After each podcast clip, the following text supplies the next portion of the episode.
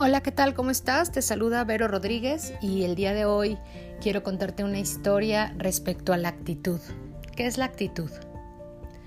La pequeña y bien perfumada anciana de 83 años, completamente vestida cada mañana a las 8 en punto, con su cabello arreglado a moda y el maquillaje perfectamente aplicado, se muda hoy a un asilo. Su esposo murió recientemente, lo que motivó la mudanza. Después de muchas horas de esperar pacientemente en el recibidor del asilo, sonrió dulcemente cuando se le dijo que su cuarto estaba listo. Mientras se desplazaba con su andador hacia el ascensor, le di una descripción detallada de su pequeño cuarto, incluyendo las cortinas que colgaban de su ventana. Me encanta, afirmó, con el entusiasmo de un niño de ocho años, al que le acababan de entregar una nueva mascota. Señora Jones, no ha visto el cuarto. Espere. Eso no importa, respondió. La felicidad es algo que decides con el tiempo.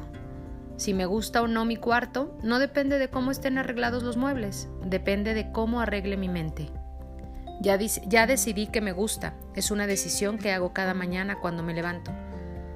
Tengo la elección, puedo pasar el día en la cama repasando la dificultad que tengo con las partes de mi cuerpo que no funcionan o salir de la cama y estar agradecida por las partes que sí funcionan.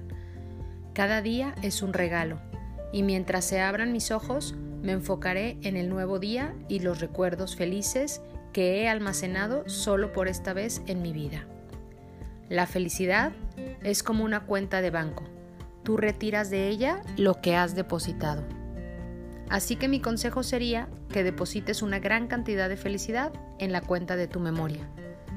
Recuerda estas cinco simples reglas para ser feliz.